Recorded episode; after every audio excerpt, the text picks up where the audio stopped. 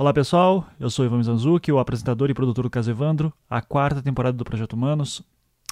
Durante todos esses meses em que eu apresentei os episódios do Caso Evandro, não era incomum eu encontrar ouvintes na rua ou em eventos me perguntando: Sabe aquele aviso que você dá no início de cada episódio? De que se alguém se sentir ofendido, poderia entrar em contato exigindo um direito de resposta?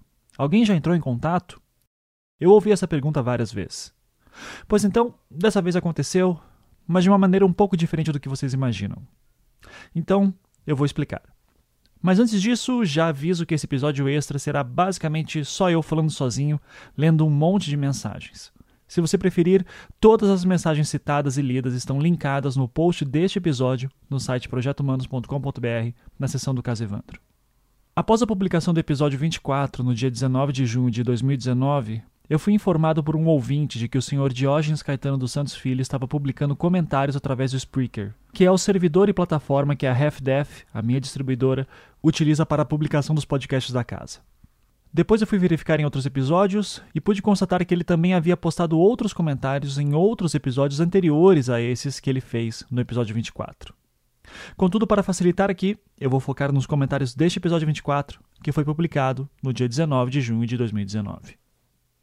No mesmo dia da publicação, respondendo a um comentário de um ouvinte chamado Michele, o senhor Diógenes Caetano Santos Filho comentou o seguinte: abre aspas. Michele, lamento dizer, mas o trabalho do Ivan não é tão imparcial quanto vocês estão pensando. Poderia provar e já entrei em contato com o projeto através daquele e-mail que é dado no início de todos os episódios. E me foi negado o direito de responder, do mesmo modo como fez a imprensa ao longo de quase 20 anos. Ainda que ele no final me procure e coloque tudo o que eu disser sem edições, o efeito não é o mesmo de responder na hora, pois as opiniões vão sendo consolidadas ao longo do tempo. Neste episódio, o Jorge Pérez fala que moramos juntos, ou ao lado, e isso não é verdade. A cidade toda sabe que eu sempre morei a seis quilômetros daquele local. Ali era a casa de meu pai, que tem outro casamento, e onde eu algumas vezes ia, o que é muito diferente de residir. Veja então como um simples detalhe pode fazer grande diferença, se for colocado maliciosamente, ou se, como acontece, não me é permitido responder. Estou colocando essa resposta aqui, não sei se o Ivan irá removê-la, mas pouco adianta, pois pouquíssimas pessoas irão lê-la. Fecha aspas. Logo em seguida ele comentou o seguinte, abre aspas. Esse texto abaixo não é meu, o que redigi é completamente diferente. Fecha aspas. Em seguida, ele postou uma sequência de 10 comentários isolados que eu vou ler aqui tudo junto como se fosse apenas um para agilizar. Eu vou ler exatamente o que ele escreveu para evitar qualquer sugestão de que eu esteja alterando suas palavras. Para quem quiser conferir exatamente como foi postado e confirmar o que eu estou dizendo, é só conferir na própria página do Spreaker ou no PDF que linkei na descrição deste episódio do site projetohumanos.com.br, contendo todos os comentários daquele episódio 24. Abre aspas. Mais um exemplo do que falava. Meu texto foi modificado, ficando sem nexo e totalmente diferente. Ficado sem nexo. Infelizmente prevalecerá a verdade do dono do microfone. O Ivan continua alterando o que eu escrevo. A penúltima não foi assim. Estão vendo como tudo é direcionado? Foi por isso que precisei escrever um livro. A verdadeira história do caso Evandro. Quem me acompanha pelo Face sabe que eu não escrevo desse modo. Acompanha pelo Facebook. Fecha aspas. Após esses comentários, vários ouvintes começaram a questioná-lo com uma série de perguntas, às quais ele ia respondendo. Após alguns dias disso, eu postei um comentário lá avisando ao Sr. Diógenes que havia enviado um e-mail para ele. Mas antes de explicar esse e-mail que eu enviei, eu preciso explicar um pouco do contexto. Após o lançamento dos primeiros episódios do caso Evandro durante os meses de outubro, novembro e dezembro de 2018, o Sr. Diógenes Caetano dos Santos Filhos chegou a me contatar por e-mail.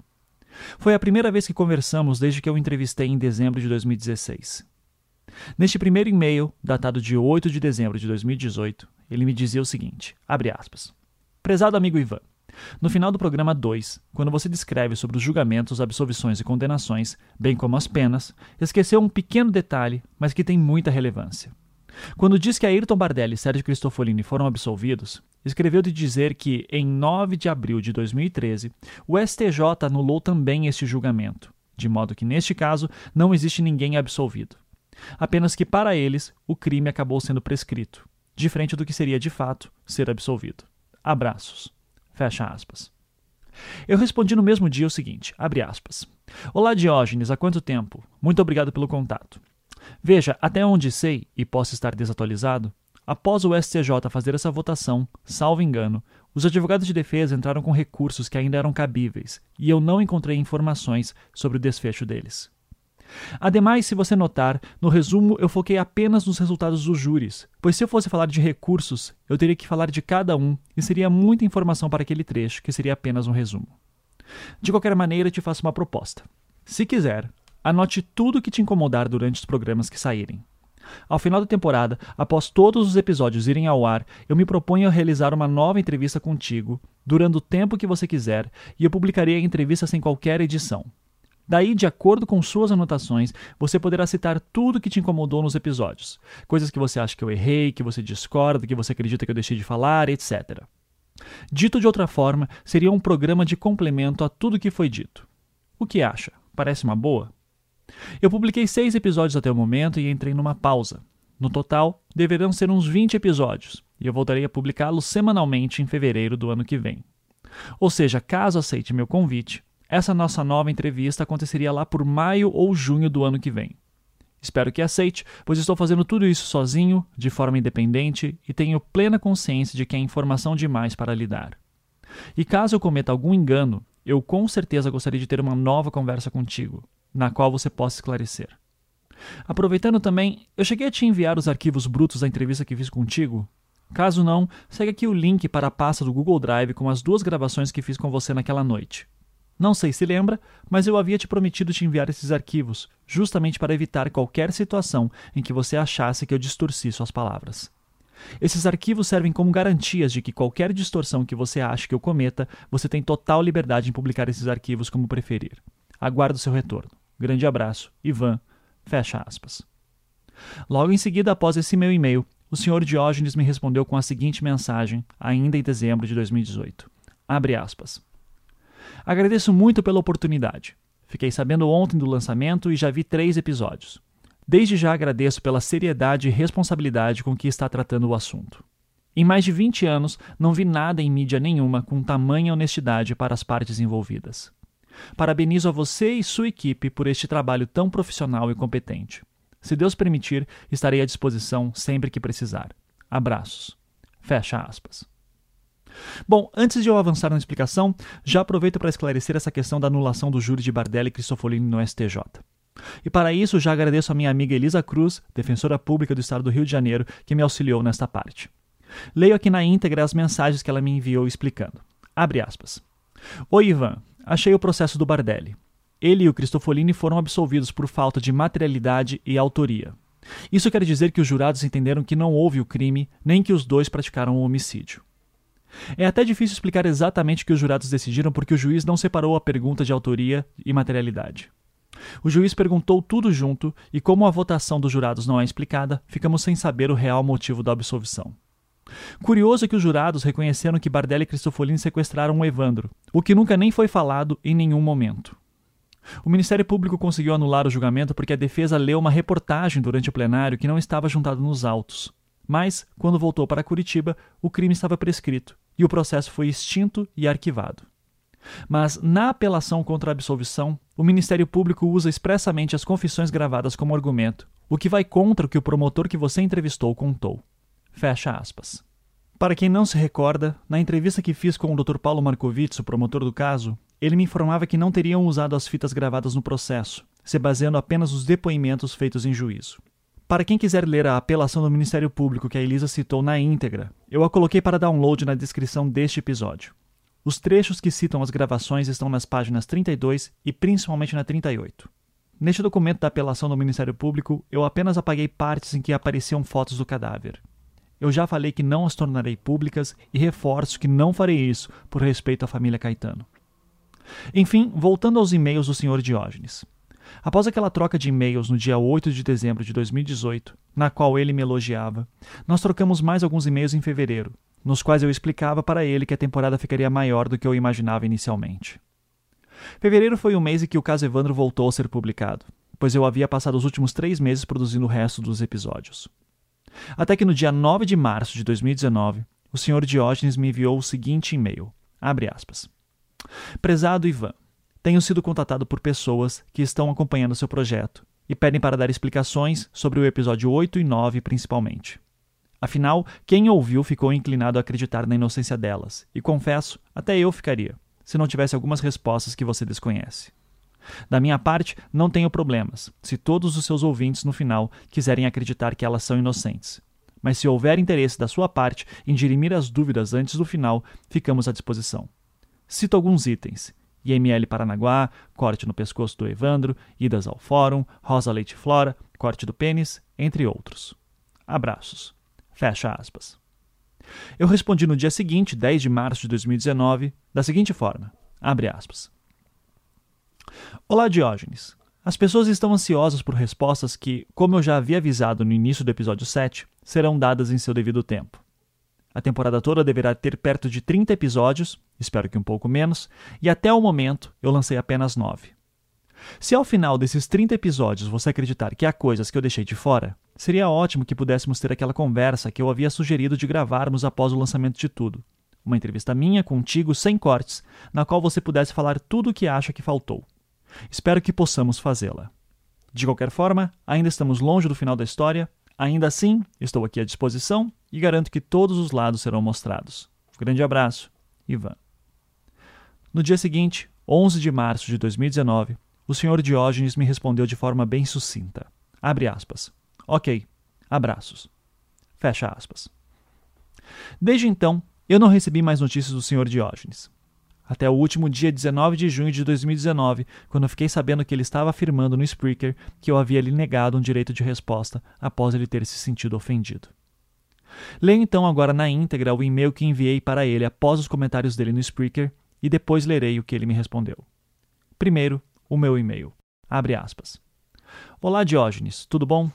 Aqui quem fala é o Ivan. Eu raramente vejo os comentários postados lá no Spreaker, mas me informaram que você estava tendo problemas por lá e fui dar uma olhada. Eu gostaria de postar essa mensagem lá no Spreaker, mas ele possui uma limitação de caracteres. Por isso, envio por e-mail. Diógenes, mil desculpas, mas quando foi que você pediu direito de resposta por se sentir ofendido para mim? Em um comentário postado lá no Spreaker, você disse: Pedi para o Ivan o direito de resposta, já que fui pessoa citada e me senti ofendido, mas ele negou, como a imprensa sempre fez com a minha família. Fecha aspas. Eu então citei para ele a nossa última troca de e-mails de 9 de março de 2019, na qual eu dizia que todas as informações apareceriam em seu devido tempo, que eu tinha reforçado o convite que já havia feito para ele em dezembro de 2018 de me conceder uma nova entrevista ao final da temporada, dessa vez sem edições, para que ele tivesse a oportunidade de falar tudo o que acreditava que estava faltando. Enfim, depois desse trecho, continuando o e-mail, abre aspas, desde essa nossa última conversa, nunca mais recebi notícias suas. Peço perdão pela minha ignorância, mas onde que você falou que queria um direito de resposta porque se sentiu ofendido? E quando foi que eu te neguei isso? Isso não me parece claro nessa nossa última troca de mensagens. Teria sido em algum outro e-mail que trocamos antes desses? Caso sim, anexei neste e-mail PDFs com os e-mails que trocamos anteriormente. Seria possível me informar a data e o local por onde você me informou que queria um direito de resposta por ter se sentido ofendido?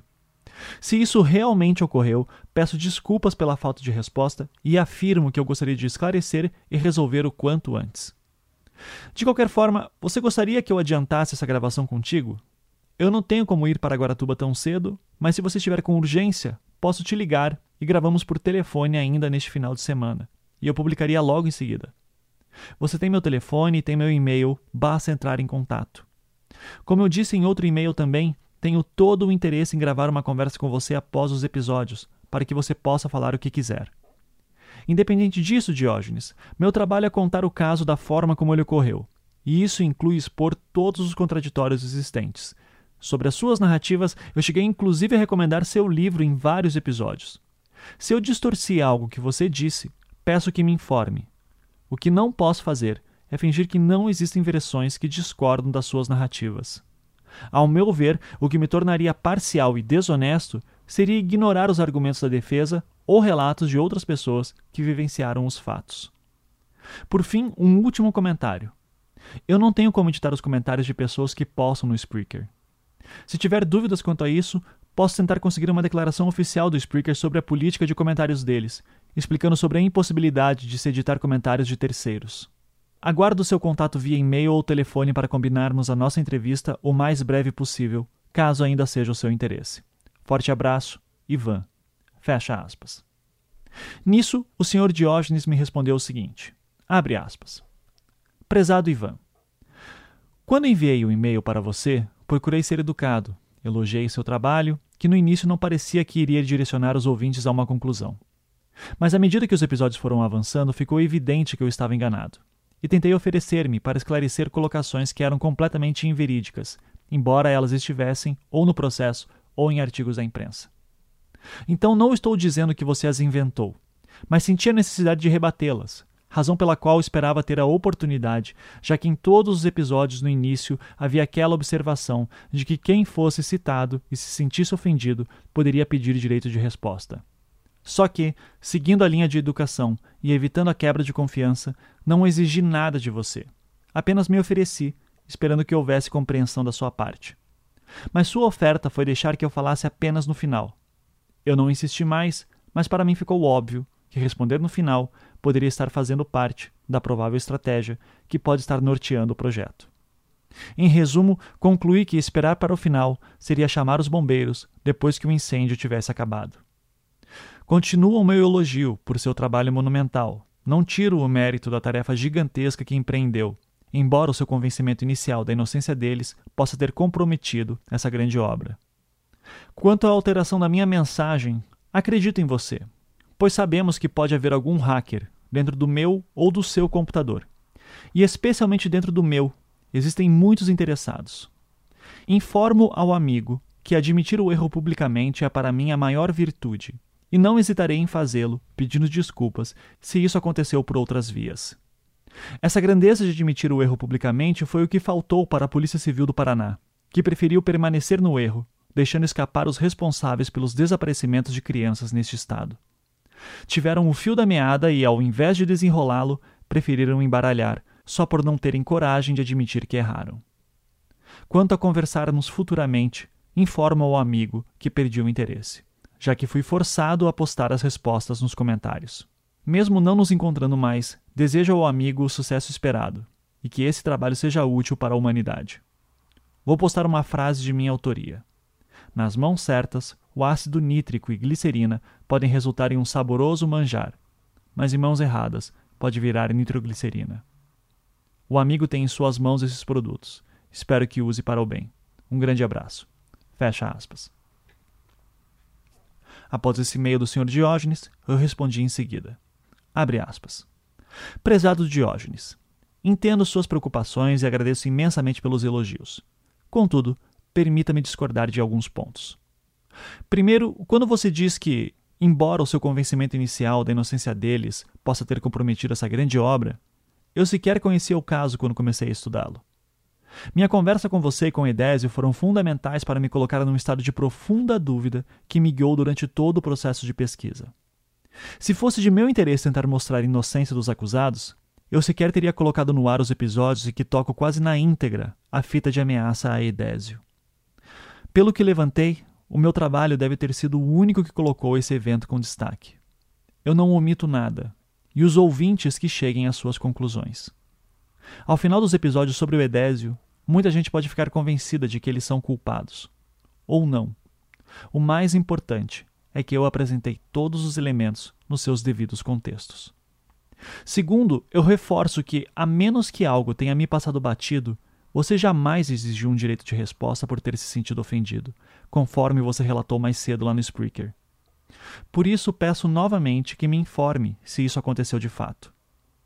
No máximo, você me informou numa troca de e-mails de que faltava uma informação sobre a anulação do júri de Bardelli e Cristofolini, e numa segunda troca de e-mails me informou que várias pessoas estavam te procurando com dúvidas.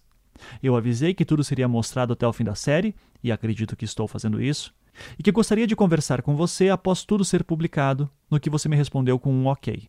Em momento algum você me informou se sentir ofendido, tampouco que estava exigindo um direito de resposta. Fosse esse o caso, eu conversaria com você da mesma maneira que estou conversando agora. Terceiro, nenhum hacker, seja no meu ou no seu computador, teria como alterar um comentário seu no Spreaker. Isso é impossível. Sendo essa a situação, reforço meu convite em fazer uma nova entrevista com você, a qual eu publicaria sem edições. Você terá toda a liberdade para falar tudo o que acha que foi equivocado de minha parte, o que deixei de fora, se você acha que distorci alguma coisa, enfim. Não havendo edições, você terá uma maior segurança de que nada do que me dirá será distorcido. Aceitando, basta me informar a data que é melhor para você. Podemos fazer por telefone ou pessoalmente. Neste caso, preciso ver quando poderia ir para Guaratuba. Se sentir urgência em ser ouvido logo, fazemos por telefone e eu publico no mesmo dia.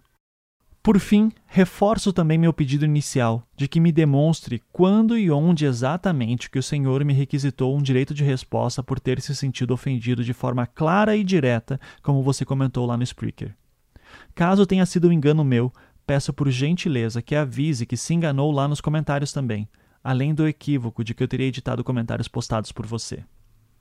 Se você não se sentir disposto a fazer isso, o Senhor se importaria se eu tornasse públicos os e-mails que trocamos no caso, sendo estes que estamos trocando agora e aqueles que anexei no e-mail anterior, pergunto isso pois com certeza serei perguntado sobre essas suas afirmações em breve e terei que explicar meu ponto de vista também. Fica bastante complicado para minha reputação ter alguém dizendo que pediu direito de resposta e eu não concedi.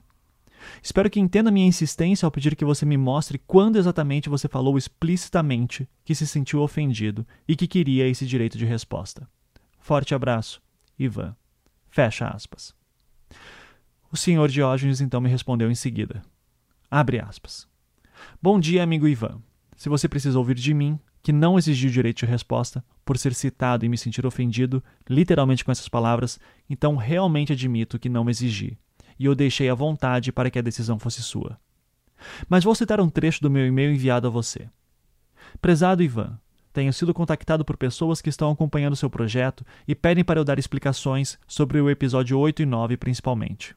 Por respeito e educação, como já falei no e-mail anterior, não lhe impus nada, esperando que houvesse da sua parte, em função da cobrança em que eu me encontrava, a mesma recíproca. Todavia, você ofereceu a oportunidade de falar no final, e eu disse ok, pois vez ou outra você lia trechos do meu livro que diminuíam um pouco a pressão. Até aí tudo bem, entendi que era realmente possível esperar. Mas como você mesmo falou, em uma entrevista entre a pausa da primeira para a segunda parte do caso Evandro, do receio das pessoas não se interessarem em seguir um trabalho com a mesma empolgação, pois essa parte era mais referente aos longos e estressantes depoimentos e argumentações técnicas dos julgamentos. De fato, as coisas mudaram. Ficou muito evidente a partir daí, pelo menos para mim, que o público estava sendo conduzido a uma conclusão. Piorando tudo, agora vinha seu anúncio de que esse projeto viraria livro e série de televisão. Concluí então que não podia esperar para responder no final, pois, como falei em outro e-mail, seria chamar os bombeiros no final do incêndio. Resolvi então publicar respostas no final dos seus episódios. Contudo, a mensagem foi explodida ficando deformada e sem nenhuma lógica, o que exigiu da minha parte várias réplicas, até que, subitamente, a partir da quarta ou quinta postagem, todas foram corrigidas instantaneamente. Como isso aconteceu? Lembro-lhe que, e isso está citado no meu livro, e era a prática rotineira da imprensa, deformando entrevistas, sempre nos fazendo parecer idiotas, chegando muitas vezes a editar respostas trocando sim por não. Bem, temos duas reputações para serem resgatadas, a sua e a minha. E eu acho justo que essa nossa troca de e-mails seja colocada a público, para que os seguidores do caso Evandro façam um julgamento. Então, peço a gentileza de publicar todos eles, de preferência neste final do episódio 24, pois é ali que o debate está estabelecido. Mas, novamente, não estou exigindo nada, estou apenas pedindo. Um grande abraço. Fecha aspas. Nós trocamos mais alguns e-mails para estabelecer exatamente o que seria feito sem maiores problemas. Todas essas mensagens estão linkadas no post desse episódio no site do projetohumanos.com.br, na seção do caso Evandro.